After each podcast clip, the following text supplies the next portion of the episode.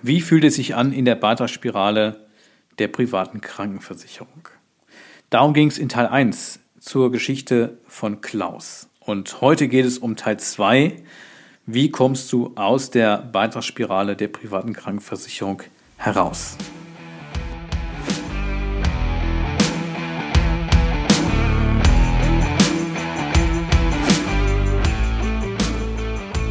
Versicherungsdschungel, Fachchinesisch, nerviger Papierkram und viel Gerede im blauen Anzug? Schluss damit und willkommen bei Klartext Versicherungen. Hier kriegst du konkrete Infos, echte Problemlöser und handfeste Empfehlungen. Licht an für deine neue Problemlöser-Episode.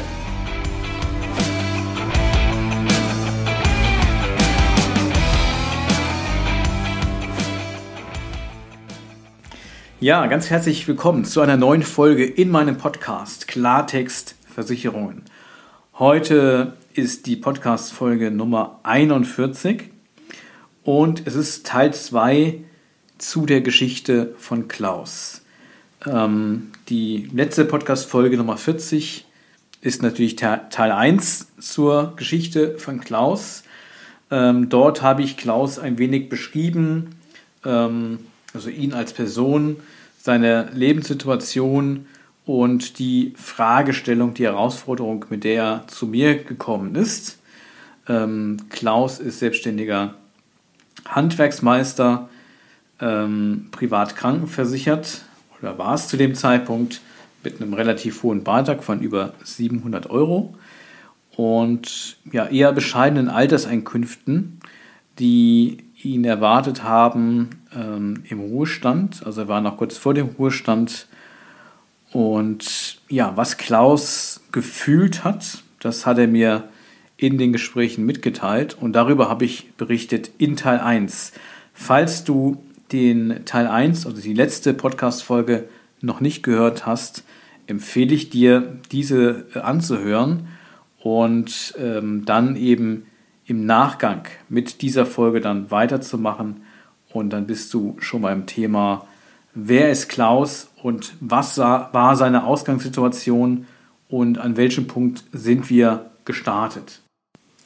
Ich bin Klaus wirklich sehr, sehr dankbar, dass er seine Gefühle mit mir geteilt hat. Und es hat mir möglich gemacht, meine Empathie nochmal ähm, ja, auszuweiten und wirklich ähm, auch ja, ein Gefühl dafür zu bekommen, wie es Menschen geht, die ja, Kostensteigerungen hier feststellen, andererseits realisieren, sie haben ein begrenztes Budget, weil auch die Arbeitskraft ist natürlich endlich, selbst wenn man im Alter weiterarbeitet. Und ja, es geht vielen Selbstständigen so, dass sie nicht die Alterseinkünfte haben aufbauen können, im Zuge ihrer Selbstständigkeit, in der Zeit, wo sie wirklich dann auch äh, in ihrer besten Arbeitskraft standen. Oder es gab einzelne Schicksalsschläge, die ihnen da ja, Steine in den Weg gelegt haben, die im Ergebnis eben dazu führen, dass heute die ähm, Einkünfte, die sie haben im Alter, deutlich niedriger sind. Niedrigzinsphase ist natürlich auch äh, sicherlich da ein, ein großes Thema. Und ja, insofern bin ich sehr, sehr dankbar, dass Klaus mit mir seine Geschichte geteilt hat, seine Gefühlswelt und ich das eben jetzt in der Geschichte von Klaus hier äh, mit euch teilen kann. Und sicher bin, der ein oder andere, der sich ähm, vielleicht heute schon in dieser Situation sieht, in einer ähnlichen Situation oder heute schon absehen kann, das könnte ihn mal irgendwann in ähnlicher Weise treffen, hier vielleicht auch ähnliche Gefühle schon hat und im besten Fall natürlich diese Gefühle vermeiden möchte und nicht nur die Gefühle, sondern insgesamt natürlich gucken, wie kann man das Problem am besten lösen. Und Teil 1 war so ein bisschen jetzt, wie geht Klaus damit um? Was beschäftigt ihn? Was bedrückt ihn? Was treibt ihn um? Was motiviert ihn, das Thema anzugehen? Und jetzt sind wir natürlich in Teil 2 und heute geht es darum, was haben wir gemacht und wie geht es Klaus heute? Was ich ja schon in der letzten Folge vorausgeschickt hatte, die Situation von Klaus damals, als wir uns kennengelernt haben, ist nicht mehr die Situation, in der er heute ist. Und das ist gut so. Also, was haben wir gemacht? Wir haben uns natürlich ähm, intensiv ausgetauscht, wie ist seine Ist-Situation. Wir haben natürlich über Zahlen gesprochen. Neben den ganzen Emotionen, die ja auch in dem Gespräch rüberkamen, über die ich ja auch in Teil 1 entsprechend berichtet habe, haben wir natürlich über Zahlen gesprochen. Was er zahlt an monatlichen Beitrag in seiner privaten Krankenversicherung, was er an Alterseinkünften ähm, ja, zu erwarten hat, ähm, stand ja noch kurz vor dem Ruhestand, erwarten kann, wenn er seine Tätigkeit einstellt. Ähm, und das ist natürlich das Ziel von, von, von den allermeisten Menschen zumindest, dass sie sagen, okay, nach vielen Jahren, Jahrzehnten harter Arbeit will man sich natürlich ein bisschen zurück äh, zur Ruhe setzen und ja, die Arbeitskraft an sich ist ja auch endlich. Ähm, und zu wissen, okay, es funktioniert auch finanziell, wenn ich wirklich aufhöre zu arbeiten, weil es vielleicht irgendwann auch nicht mehr geht oder äh, man es irgendwann auch nicht mehr machen möchte. Äh, das umtreibt natürlich ganz, ganz viele auch, die auf dem Weg dann oder kurz vor dem Ruhestand stehen. Und so war es eben auch bei Klaus. Also wir haben uns die Zahlen angeschaut. Beitrag in der privaten Krankenversicherung, einschließlich dem Beitragsanteil für die Pflegepflichtversicherung, war über 700 Euro. Die Selbstbeteiligung war relativ niedrig mit ähm, 360 Euro. Das erklärt natürlich ein bisschen, warum der Beitrag hoch ist. Also je kleiner die Selbstbeteiligung im Regelfall, desto höher ist natürlich der Beitrag.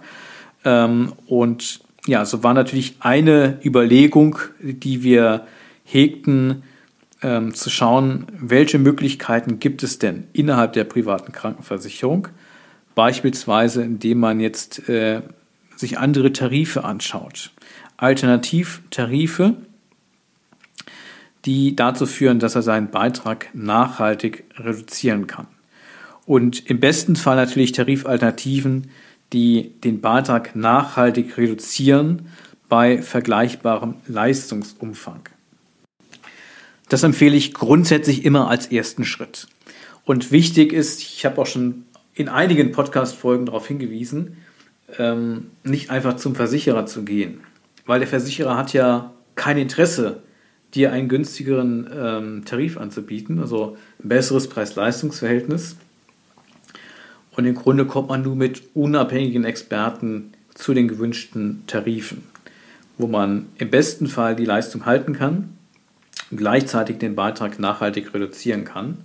Was aber nicht bedeutet, dass wenn man den Tarif wechselt, der neue Beitrag dann äh, so stehen bleibt. Natürlich entwickelt der sich auch weiter, weil ja grundsätzlich die private Krankenversicherung ähm, der Herausforderung sich zu stellen hat, dass wir eine immer älter werdende Bevölkerung haben, die älter wird, als man das ursprünglich mal in den Tarifen kalkuliert hat gleichzeitig eine Kostensteigerung im Gesundheitswesen eben ja stattfindet. Ähm, wir durch die Niedrigzinsphase, die ja schon jetzt wirklich weit über zehn Jahre geht, ähm, die Situation haben, dass äh, Kostensteigerungen im Gesundheitswesen durch Kapitalerträge, die die Versicherer aus ihren Kapitalanlagen machen, nicht mehr in dem Maße abgepuffert werden können. Also wirklich die Kostensteigerungen, wie sie dann stattfinden bei den Versicherern, dann wirklich äh, oftmals auch ungebremst auf ähm, die Versicherten umgelegt werden im Wege von entsprechenden Beitragserhöhungen.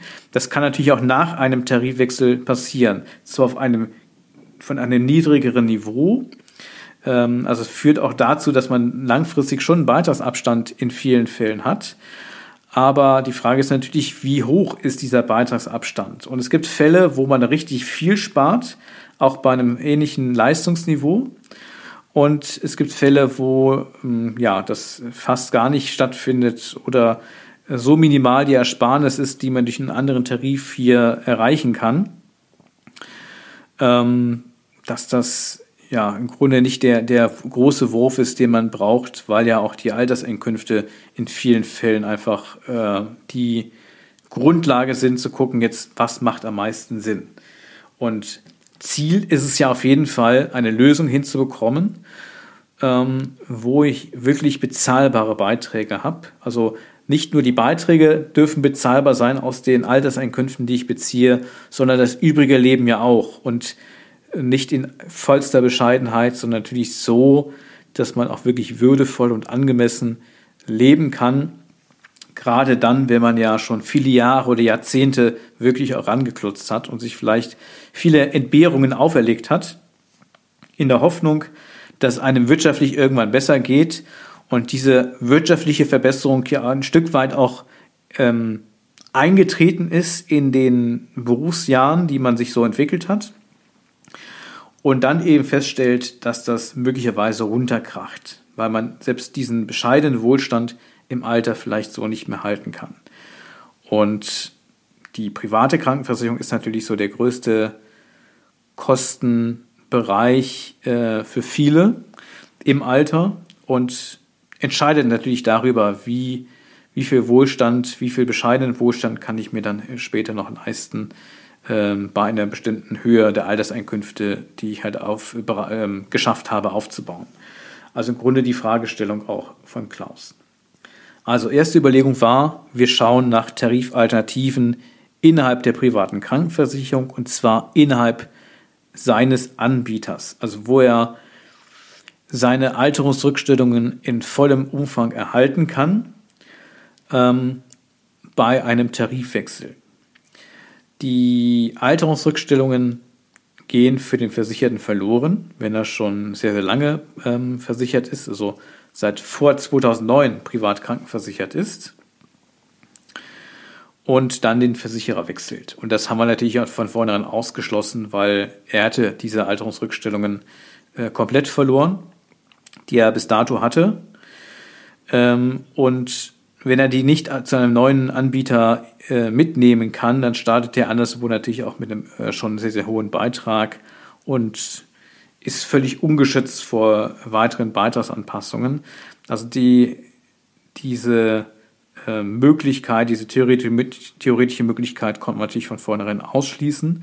Was wir verfolgt haben, ist, dass wir geschaut haben, gibt es innerhalb seines Anbieters der privaten Krankenversicherung äh, Tarifalternativen mit einem besseren Preis-Leistungs-Verhältnis, wo er ähm, hier ja einen großen Wurf machen kann, äh, eben die Perspektive, es macht für ihn Sinn, in der privaten Krankenversicherung drin zu bleiben, in einem anderen Tarif, wo er dann deutlich weniger zahlt und dieser Beitragsabstand zu dem ursprünglichen Tarif natürlich auch ähm, ja, dauerhaft ähm, gegeben sein wird.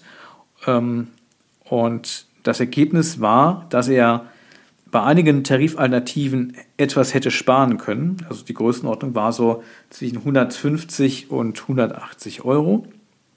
Teilweise auch Leistungseinbußen hätte ein, äh, ähm, eingehen müssen. Und die 120 bis 180 Euro, also von 700 äh, äh, Euro hoch, äh, runtergerechnet sozusagen, haben natürlich immer noch einen stattlichen Beitrag ausgemacht von, ähm, von, von über 500 Euro, die er immer noch hätte monatlich bezahlen müssen. Und auch hier war die Tendenz natürlich, die Beiträge gehen weiter hoch. Denn der Beitrag bleibt ja nicht äh, dann auch in den neueren Tarif ähm, stehen oder in den Tarif, in den er dann später gewechselt ist, sondern grundsätzlich sind ja alle Tarife in der privaten Krankenversicherung ähm, der Kostenentwicklung unterworfen. Natürlich unterschiedlich stark, weil die Tarife unterschiedlich demografisch äh, aufgebaut sind, also unterschiedlich äh, der Zuschnitt der Versicherten ist, altersmäßig ähm, und viele andere Faktoren natürlich auch da eine Rolle spielen, dass das von Tarif zu Tarif schon stark sich unterscheiden kann. Aber grundsätzlich die Beitragsspirale ähm, und die ähm, Wahrscheinlichkeit von Beitragserhöhungen, die betrifft natürlich grundsätzlich alle Tarife der privaten Krankenversicherung. Und ein Tarifwechsel innerhalb der privaten Krankenversicherung, wenn ich gleichzeitig weiß, dass ich sehr endliche äh, Alterseinkünfte habe, und die waren ja im Fall von Klaus auch jetzt mit äh, gut 1200 Euro äh, schon sehr, sehr begrenzt. Ähm, also er kam ja zu mir und hatte dann ungefähr 1250 Euro Rente zu erwarten und gleichzeitig war sein PKV-Beitrag äh, bei 750 Euro. Und äh, man konnte sich ja schnell auch ausrechnen, dass der Beitrag zur privaten Krankenversicherung statistisch äh, schneller wächst als seine Rente. Also die Lücke oder der, die Differenz, die ihm von der Rente noch übrig geblieben wäre, nach Abzug seiner privaten Krankenversicherung, die wurde ja auch immer kleiner, wenn er nichts verändert hätte. So, und wenn wir jetzt einen Tarifwechsel gemacht hätten, wo er 120, 180 Euro hätte sparen können, in einem Tarif, der auch vom Leistungsspektrum her durchaus noch, noch ganz ordentlich war, dann hätte das ähm, schon Ersparnis natürlich gebracht. Aber ähm, die Relation zu 1250 Euro Rente war ja trotzdem noch ganz ordentlich. Also er hat immer noch ähm, knapp 50 Prozent seiner Rente dann aufzuwenden für seine ähm, private Krankenversicherung. Und dieser Anteil des Krankenversicherungsbeitrages aufgrund der Beitragsspirale an der Rente wäre auch ähm, sukzessive immer größer geworden. Also auch das hat jetzt nicht den Durchbruch gebracht, den sich Klaus natürlich gewünscht hatte und der im Grunde auch notwendig ist, um wirklich dann auch selbstbestimmt und äh, einigermaßen äh, würdevoll zu leben. Deshalb ähm, haben wir das natürlich im Vorfeld geprüft und haben uns aber letztendlich für einen anderen Lösungsweg entschieden, der einfach ähm, ja, eine höhere Beitragsreduzierung dann möglich gemacht hat. So, was wir uns natürlich auch angeschaut haben, ist der Standardtarif in der privaten Krankenversicherung. Das ist so ein bisschen ein sogenannter Sozialtarif, der ist so ein bisschen angelehnt an den Leistungskatalog der gesetzlichen Krankenkassen. Ähm, hat Gesundheitsministerin Ola Schmidt war das damals in den, also zwischen 98 und 2005 in der Regierung äh, von Gerhard Schröder war sie ja Gesundheitsministerin. Äh, ich weiß nicht mehr genau, in welchem Jahr das war, aber in ihrer Amtszeit sozusagen ähm, hat sie ja da einige Dinge auch verändert in der Krankenversicherung und unter anderem eben, dass jetzt äh, ja, sogenannte Sozialtarife ähm, äh, eingeführt werden. Ähm, zum einen ist es der Basistarif und zum anderen der Standardtarif, den diejenigen nutzen können, die seit vor 2009 privat krankenversichert sind und mindestens 55 Jahre alt sind und dann mindestens 10 Jahre privat krankenversichert sind. Also die Kriterien äh, hatte äh, Klaus erfüllt. Also er, hatte Anspruch auf den Standardtarif. Der Standardtarif war auch ähm, ja, nochmal günstiger als jetzt die klassischen Tarifalternativen, die ich gerade vorhin genannt hatte, wo er so Ersparnis hatte zwischen 120 und 180 Euro im Monat. Hier hätte er schon etwas mehr sparen können und wäre ähm, de facto von den Leistungen her etwas unterhalb der, der Leistung der gesetzlichen Krankenkasse äh, ausstaffiert gewesen. Ähm, also es gibt ja den Standardtarif und den Basistarif. Der Basistarif ist so angelehnt an den Leistungskatalog der GKV und der Standardtarif ist vom Leistungsspektrum nochmal etwas darunter und kann auch nicht durch Zusatzversicherung oder ähnliches aufgefangen werden. Also das ist wirklich so eine Sackgasse. So, wenn ich merke, das passt nicht so wirklich zu mir, ähm, jetzt auch mal Leist, von den Leistungen her, von, von dem Umgang mit dem Tarif, dann, ähm, ja, dann gibt es da wenig Möglichkeiten. Und äh, ich weiß von, aus, aus vielen Gesprächen mit, mit Menschen, die, die in den Standardtarif gewechselt sind oder irgendwie da reingeraten sind, einen Tarifwechsel machen wollten und am Ende ja, war es dann der Standardtarif, was ja die berühmte Sackgasse dann ist in der Tarifwechsel-Thematik, ähm, ähm, die ja schon das auch haben spüren müssen beim Arzt dass der Arzt dann plötzlich, der sie ja vorher als Privatpatienten in einem ganz ordentlichen PKV-Tarif äh, behandelt hatte und kennengelernt hatte, dann auf einmal vielleicht ähm, den Umgang etwas äh, verändert hat, weil er natürlich dann bei weitem nicht mehr das abrechnen kann bei Patienten im Standardtarif, als wie das vorher der Fall war. Und viele sich eben äh, dadurch auch in dem Standardtarif unwohl fühlen und gleichzeitig zwar die Beiträge grundsätzlich gedeckelt sind im Standardtarif, anders als in den anderen PKV-Tarifen, ähm, aber ja, in der Abwägung aller Umstände das auch jetzt nicht die, die äh, vortrefflichste Lösung war. Es ist gut, dass es diese Lösung gibt. Das möchte ich hier betonen. Die, die Anspruch haben auf einen Standardtarif, für die kann das eine Alternative sein. Aber man sollte natürlich immer alle Möglichkeiten miteinander abwägen. Und da war der Standardtarif äh, im, am, im Ergebnis nicht ähm, die Nummer eins, der Favorit. So, äh, Klaus ist heute gesetzlich krankenversichert. Also wir haben einen Weg gefunden, wie wir ihn, obwohl wir schon, er schon Mitte 60 war, rausholen aus der privaten Krankenversicherung und er ist heute gesetzlich krankenversichert. Und er ist damit auch sehr, sehr happy. Jetzt, ja, ist bekannt, dass äh, die private Krankenversicherung, jetzt mal auch losgelöst von Standardtarif und Basistarif, natürlich mehr Leistung bietet als der Leistungskatalog der gesetzlichen Krankenkassen. Also gerade im ambulanten Bereich kommt man häufig schon schneller an Termine. Man hat bessere Leistung im Regelfall beim Zahnarzt. Also Zahnarztleistungen im gesetzlichen sind jetzt nicht so wirklich gut. Ähm, und dann gibt es natürlich noch ein paar andere Dinge, ähm, die schon angenehmer sind, wenn man privat krankenversichert ist. Wobei zwischen Privatpatient und Privatpatient kann ja auch ein großer Unterschied sein.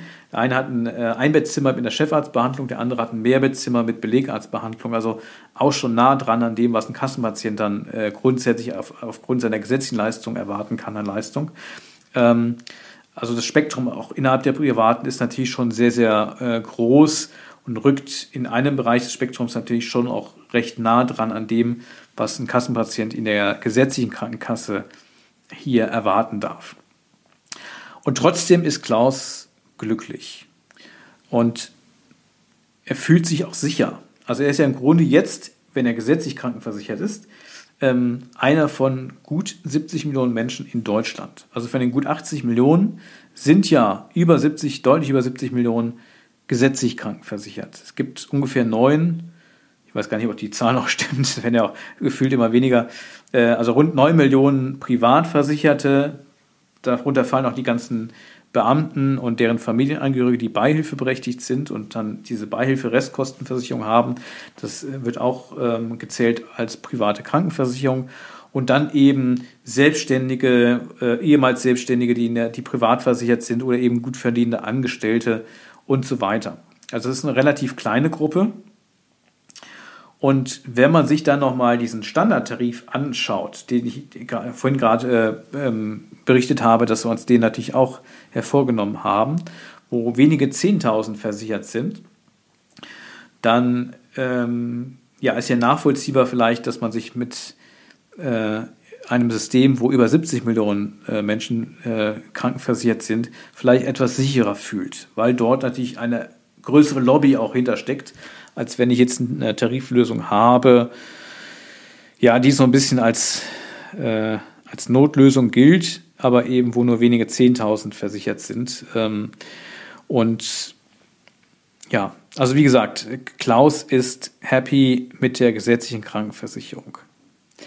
Und wenn man mal wirklich international schaut, dann ist natürlich auch der Leistungskatalog in der gesetzlichen Krankenkasse schon auch echt noch gut. Man sollte jetzt vielleicht nicht in jedes europäische Nachbarland schauen. Äh, da gibt es auch gesetzliche Systeme, die natürlich deutlich mehr Umfang noch haben. Aber wenn man das international mal, mal sieht, ist es natürlich immer noch ein hoher, sehr, sehr hoher Leistungsstandard, selbst auch gegenüber anderen europäischen Ländern. Also das muss man ähm, ja durchaus zugestehen, dass auch ähm, die gesetzlichen Leistungen hier in, in dem Kontext äh, schon auch echt gut sind und hier ähm, natürlich auch äh, guten äh, Schutz äh, bieten. Und die Frage ist ja, was bekomme ich an Leistung, was will ich unbedingt an Leistung und was kann ich mir am Ende auch wirklich leisten? Und das muss man in, dieser, in diesem Kontext auch wirklich ähm, sich anschauen. Es nützt ja nichts, die besten Leistungen, die das i-Tüpfelchen ausmachen, wenn am Ende der Beitrag so hoch ist, dass ich mir das nicht mehr leisten kann. So. Und insofern ist es für viele ähm, Privatversicherte, die vielleicht wirklich mal stolz waren, privatversichert zu sein und in dem einen oder anderen Bereich, medizinischen Bereich, als privilegiert zu gelten oder das manchmal auch in, haben in Anspruch nehmen können, die dann sagen, okay, ich nutze eben die gesetzlichen Leistungen, keine Privilegien mehr, aber ich kann es mir leisten. Ich bin selbstbestimmt und ich habe noch Budget über für andere Bereiche des Lebens, um meinen Lebensabend halt auch schön gestalten zu können oder einfach schöner, entspannter gestalten zu können. Es geht ja nicht nur um das Geld, was jetzt mehr in der Tasche ist, wenn man jetzt äh, äh, von den hohen Beiträgen in der, in der privaten Krankenversicherung runterkommt, sondern es geht ja auch darum, dass einem, dass sich leichter anfühlt, ne? weil es einfach ähm, diese Ohnmacht dann auf einmal weg ist, dass man äh, vielleicht Sorge hat, wirklich ernsthafte Sorge hat, dass man das so nicht mehr bezahlen kann und vielleicht auch droht, in die Grundsicherung zu rutschen. Das ist jetzt bei Klaus nicht mehr der Fall. Also er ist gesetzlich krankenversichert und weil er so wenig Rente hat, ich bezeichne das mal als wenig, 1250 im Alter, es sind natürlich noch Ersparnisse da, die jetzt auch nicht wirklich schön verzinst sind. Ähm, die, also er kann ja noch auf, auf, auf, äh, auf Barreserven zurückgreifen, um natürlich dann auch seinen Lebensunterhalt äh, zu finanzieren, weil aus 1250 Euro monatlich wäre das ja schlechterdings äh, auch kaum möglich. Ähm, aber eben der, bis jetzt war es ja so, bis auf 500 Euro, die noch übrig blieben von der Rente, ist alles für die Krankenversicherung draufgegangen. Und aufgrund eben dieser, ich sag mal, aus meiner Sicht eher bescheidenen Rente von rund 1250, die sich nochmal auf gesetzliche und private Renten aufteilen, ähm, ist es so, dass er im Grunde jetzt beim Mindestbeitrag liegt. Also das, was dann beitragspflichtig aus diesen Einkünften ist, das liegt äh, sogar rechnerisch etwas unter der sogenannten Mindestbemessung. Und das führt dazu, dass er rund 200 Euro monatlich zahlt für seine private, äh, für seine gesetzliche Kranken- und Pflegeversicherung. Er kam von 700, äh, ja, etwas über 700 Euro, 725 glaube ich waren es, und er liegt jetzt bei ähm, 200 Euro. Also er hat über 500 Euro monatlich jetzt weniger zu bezahlen. Und ich finde, das ist ein ziemlich gutes Ergebnis. Und das ist ein Ergebnis, was realistisch ist für viele, die irgendwo in der Größenordnung ähm, entsprechende Renteneinkünfte haben und ansonsten vielleicht nicht mehr großartig äh, andere Einkommensquellen haben, wo monatlich dann was kommt, wie zum Beispiel Mieteinkünfte oder Kapitalerträge in einem größeren Maße, was ja zu wünschen ist, dass man da äh, mal gut situiert ist, dann hat man auch diese Brisanz ja gar nicht, dass man äh, dass man vielleicht befürchten muss, seine private Krankenversicherung, auch wenn die etwas von den Beiträgen her schon angewachsen ist, bezahlen zu können, sondern ähm, es geht ja um die ganz vielen, vielen Selbstständigen, die ja immer fleißig waren, auch wirklich hart gearbeitet haben in vielen Fällen und trotzdem ähm, ist nicht so viel Rente übrig geblieben. Die haben natürlich noch Barreserven, die haben irgendwas auf dem Geldmarktkonto oder, oder sowas. Vielleicht hatten sie auch mal Geld verloren durch eine unglückliche Anlageentscheidung oder durch eine Scheidung wurde dann von der E bei vielen Selbstständigen eher bescheidenen gesetzlichen Rente auch nochmal äh, sozusagen im Wege des äh, Versorgungsausgleichs hier Entgeltpunkte sozusagen jetzt auf die Ex-Frau dann umgebucht und äh, oder auf den Ex-Mann. Es kann ja auch Frauen betreffen, die, die jetzt äh, im Alter dann sich mit dieser äh, privaten Krankenversicherung gegenüber einem einer geringen Rente dann gegenübersehen. Und ähm, ja, insofern macht das schon einen großen Unterschied in der Lebensqualität einfach. Und für viele ist es durchaus realistisch, dass sie eben beim Mindestbeitrag liegen oder knapp drüber. Also die, die Höhe des Beitrags in der gesetzlichen Kranken- und Pflegeversicherung richtet sich ja nach der Höhe der tatsächlichen Einkünfte. So, wenn jetzt ähm, die Einkünfte recht bescheiden ausfallen, ist automatisch natürlich auch der Beitrag relativ gering. Und der Beitrag äh, kann ja im Grunde des Einkommens jetzt nicht wirklich übersteigen. Anders als in der Pri privaten Krankenversicherung. Also der privaten Krankenversicherung ist ja egal, was du verdienst im Alter oder ob du überhaupt eine Rente bekommst oder Alterseinkünfte. Die sagt, wenn du hier in diesem Tarif versichert bist, dann zahlst du halt Summe X, weil das halt so ist. So, und dann musst du irgendwie gucken, wie die Kohle aufkommt. Und in der gesetzlichen Krankenpflegeversicherung ist es natürlich anders. Das heißt, je mehr ich verdiene, desto mehr muss ich bezahlen, bis eben zu äh, dem Höchstbetrag. Und es gibt eben auch eine Mindestbemessung für die, die, ja, ich sag mal, äh, später halt von der privaten Krankenversicherung rübergewechselt sind. Die, die werden halt freiwilliges Mitglied dann in der gesetzlichen Krankenversicherung. Und für diese gibt es eben dann diese Mindestbemessung und daraus abgeleitet der Mindestbeitrag von rund 200 Euro kombiniert Kranken- und Pflegeversicherung.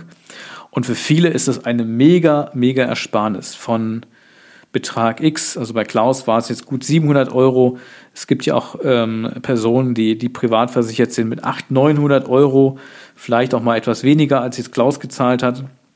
Auf jeden Fall äh, kommt eine nennenswerte Ersparnis raus, die auch dauerhaft ist. Also der, der Beitragstrend in der privaten Krankenversicherung zeigt ja nach oben. Und in der gesetzlichen Krankenversicherung muss man ja unterscheiden zwischen denen, die ähm, oberhalb der Beitragsbemessungsgrenze verdienen. Das trifft in der Regel auf Rentner nicht zu. Und deshalb ist die, die drunter liegen, ähm, bei doch über die Zeit gesehen jetzt relativ stabilen Beitragssätzen hier auch ähm, ja, ein, eine relativ stabile Beitragssituation. Also ähm, der Beitragsabstand zwischen privater und gesetzlicher Krankenpflegeversicherung, der steigt eben bei vielen Rentnern, die eben diesen Umstieg machen, ähm, weiter an, weil die private halt immer weiter steigt und für Rentner eben in der gesetzlichen Krankenpflegeversicherung äh, schon eine doch eher stabile Beitragssituation festzustellen ist. Und ja, der große Gamechanger für Klaus war eben der Wechsel von der privaten in die gesetzliche Krankenversicherung. Und jetzt denken viele vielleicht, ja, Klaus war ja schon älter als 55, das kann doch gar nicht funktionieren.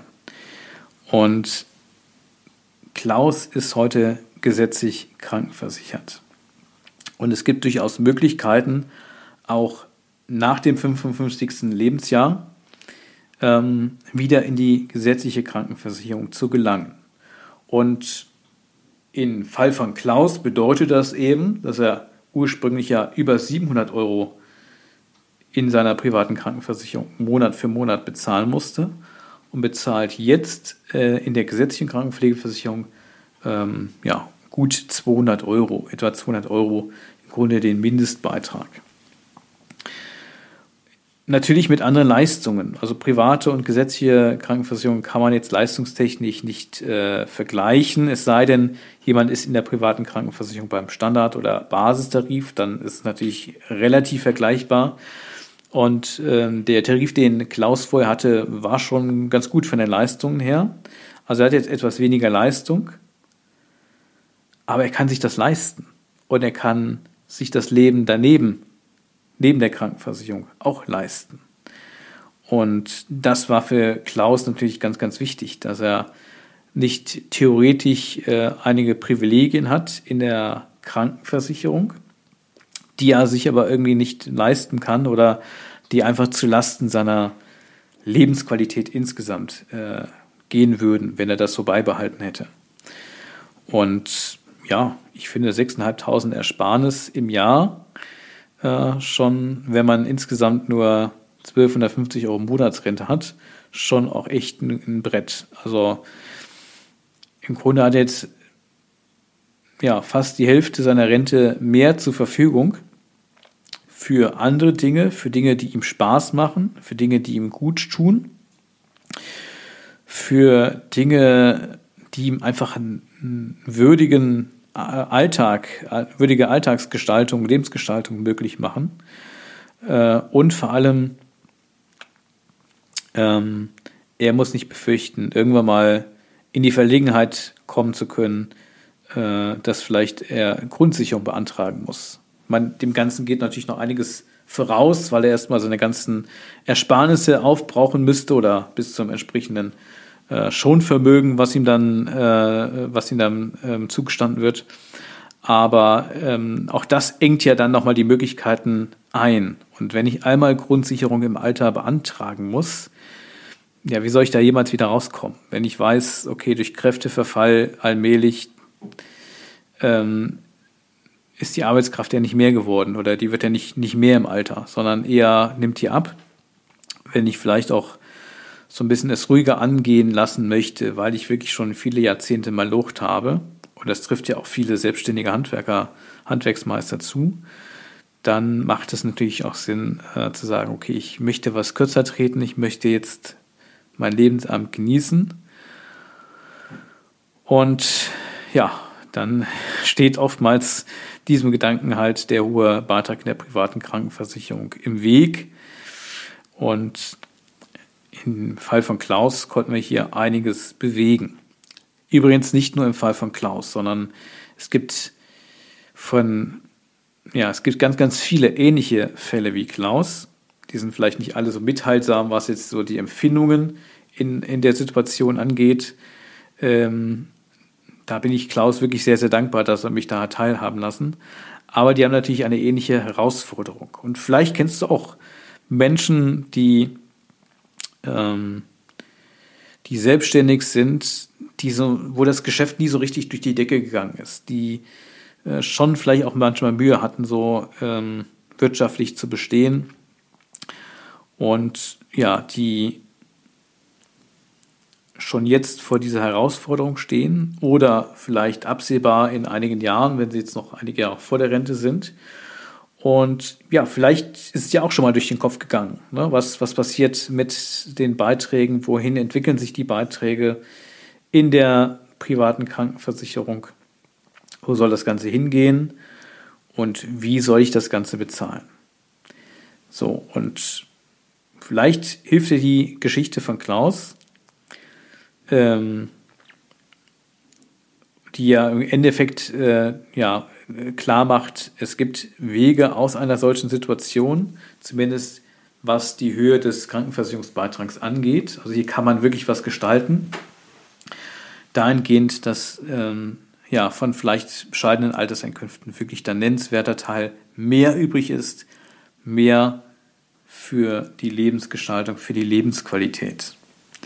Und die Ersparnis, die man beispielsweise hat durch einen Wechsel von der privaten in die gesetzliche Krankenversicherung, auch im Alter, äh, bedeutet natürlich, dass ich eine dauerhafte Ersparnis habe. Monat für Monat mehr Geld zur Verfügung eben für andere Dinge und das im Grunde lebenslang. Welche Lösung für wen die beste ist, das hängt natürlich immer vom Einzelfall ab. Es gibt Fälle, da ist es der Tarifwechsel innerhalb der privaten Krankenversicherung. Wenn er denn gut gemacht ist, wenn er durch einen wirklichen Experten betreut wurde. Das möchte ich an der Stelle immer äh, auch dazu sagen. Das sollte man schon echt gut machen. Oder eben auch der Wechsel von der privaten in die gesetzliche. Oder in manchen Fällen auch der Wechsel in den Standardtarif. Gut ist doch, dass es mehrere Möglichkeiten erstmal gibt und dass man in Ruhe schauen kann, für wen ist was, aus welcher Ausgangssituation heraus die beste Lösung. Aber um überhaupt diese Entscheidung zwischen diesen verschiedenen Variationen treffen zu können, braucht es natürlich jemanden, der auch diese einzelnen Schritte expertenseitig hier beraten, begleiten kann und ähm, auch mal gegenüberstellen kann, was wirklich jetzt im Einzelfall der beste Weg ist oder helfen kann, dabei abzuwägen, in welche Richtung es gehen soll.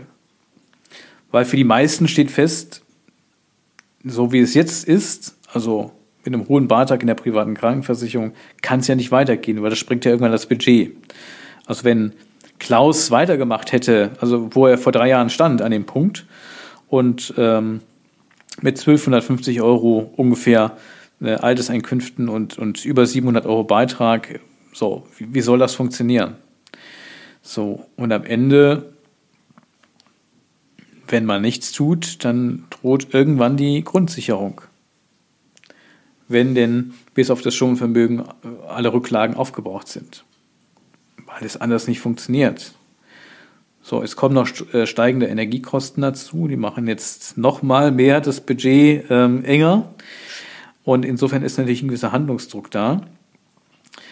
Ähm, aber das ist erstmal das Problem des Versicherten, nicht der Versicherung, weil die bucht halt jeden Monat ab.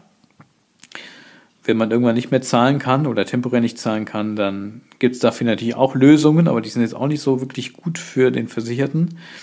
Und insofern ja, braucht es im Grunde eine bestimmte Expertise, um aus dieser Situation wirklich auch eine nachhaltige und gute Lösung finden zu können.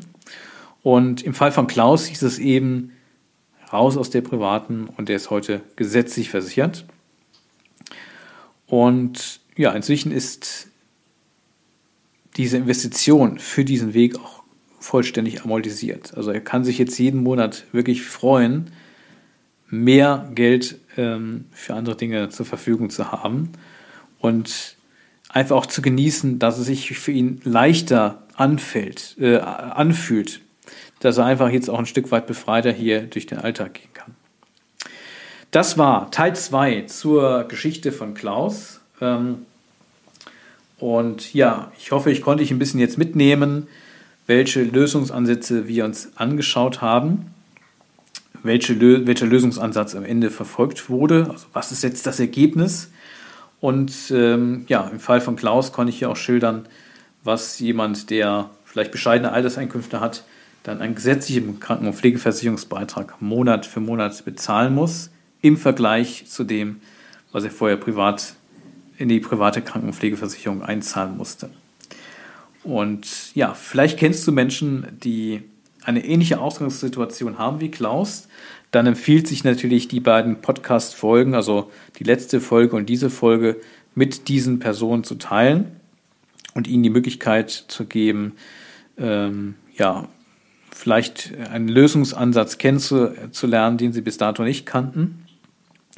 Und solltest du selbst zumindest gefühlt schon heute oder demnächst oder in, in Zukunft irgendwann äh, von einer ähnlichen Situation wie Klaus äh, betroffen sein, dann ja, hast du jetzt vielleicht auch Lösungsansätze, die du kennengelernt hast in dieser Folge, die dich dann entsprechend weiterbringen.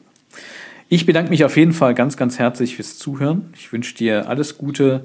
Ich wünsche dir maximale Gesundheit und ich wünsche dir gute Geschäfte komm gut durch diese Zeit.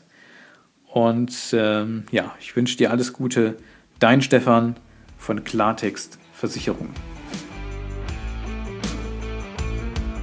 Das war Klartext Versicherungen, dein Problemlöser-Podcast für mehr Durchblick in puncto Versicherung. Du willst mehr wissen? Dann ruf kostenfrei an unter 0800 PKV Line oder hör dir einfach gleich die nächste Folge an.